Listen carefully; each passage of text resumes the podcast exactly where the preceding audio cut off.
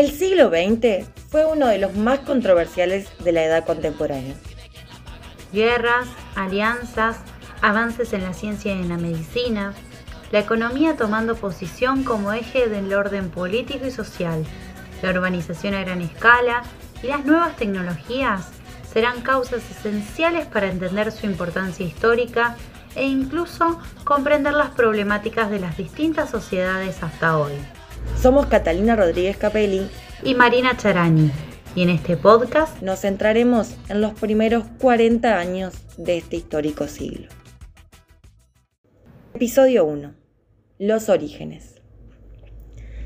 La Primera Guerra Mundial se desencadenó en el año 1914 y culminó en el año 1918. El hecho que marcaría el inicio de la Gran Guerra fue el asesinato al heredero del trono austrohúngaro, el archiduque Francisco Fernando, en la ciudad de Sarajevo, por parte de un joven estudiante serbio vinculado a la organización nacionalista Mano Negra. En la víspera de aquel 29 de junio, la católica Austria celebraba como siempre la festividad de San Pedro y San Pablo. De repente la música paró en mitad de un compás. Algo debía haber causado aquella brusca interrupción.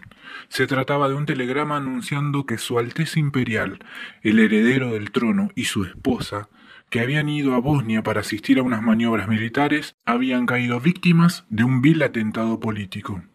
Pero hay que decir, en honor a la verdad, que en los rostros no se adivinaba ninguna emoción o irritación, porque el heredero del trono nunca había sido un personaje querido. Por esta razón la noticia de su asesinato no despertó ningún sentimiento profundo. Al cabo de dos horas ya no se observaba señal alguna de auténtica aflicción. O eso se pensó aquella noche. Una semana después, el emperador austrohúngaro culpó a Serbia del asesinato aliada de Rusia y de Francia. Se destaparon escondidas tensiones en el marco de la competencia por la supremacía mundial. Alemania se posicionó a favor del imperio austrohúngaro, que le declaró la guerra a Francia, lo que provocó el ingreso de Gran Bretaña al conflicto. Por esos tiempos existía una temeraria rivalidad comercial entre las principales potencias. Alemania e Inglaterra venían disputándose mercados y territorios en todo el mundo. La rivalidad política estaba planteada.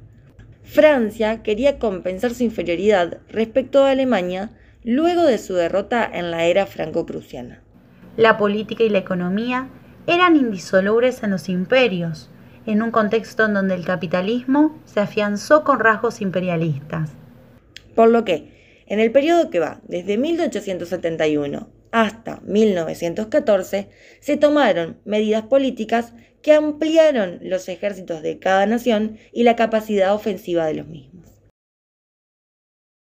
A lo largo de un proceso que arranca en el siglo XVII y se afianza con la derrota de Napoleón, las potencias centrales decidieron contribuir a la constitución de un orden internacional.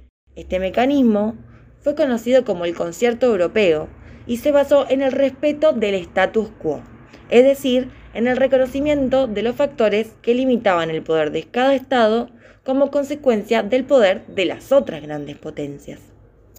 Pero el último periodo del siglo XIX marcaría la transición de un orden monárquico a nuevas estructuras sociales, económicas y políticas.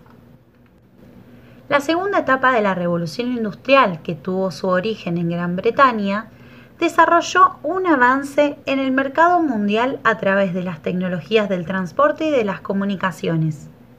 Las naciones colonialistas subordinaron su economía nacional a la preservación de una moneda fuerte y estable como lo fue el oro.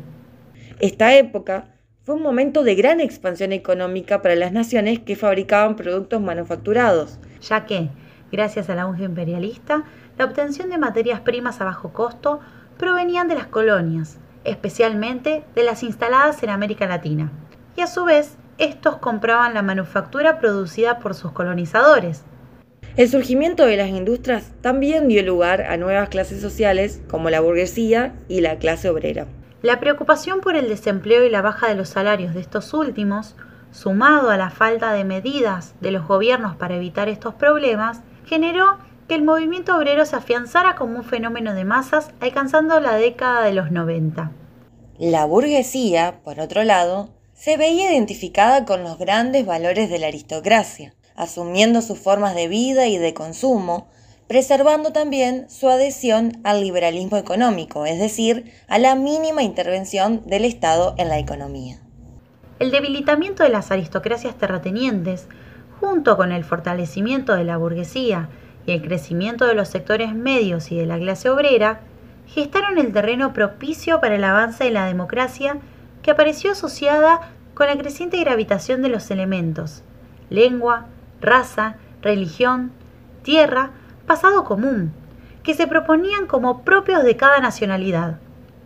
La exaltación de estos elementos contribuía a la cohesión entre los distintos grupos sociales de una misma nacionalidad, al mismo tiempo que los distinguía de los otros, los que no compartían dichos valores y atributos.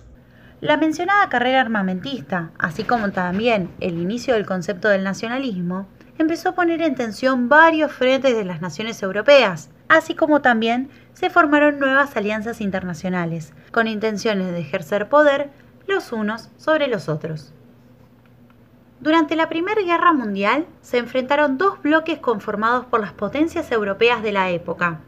Los aliados por un lado, formados por Rusia, Francia, Gran Bretaña y luego se suman Italia, Estados Unidos y el Imperio de Japón, y por otro lado el eje central, Alemania y el Imperio Austrohúngaro, a los que se sumaría Turquía, en ese momento el Imperio Otomano.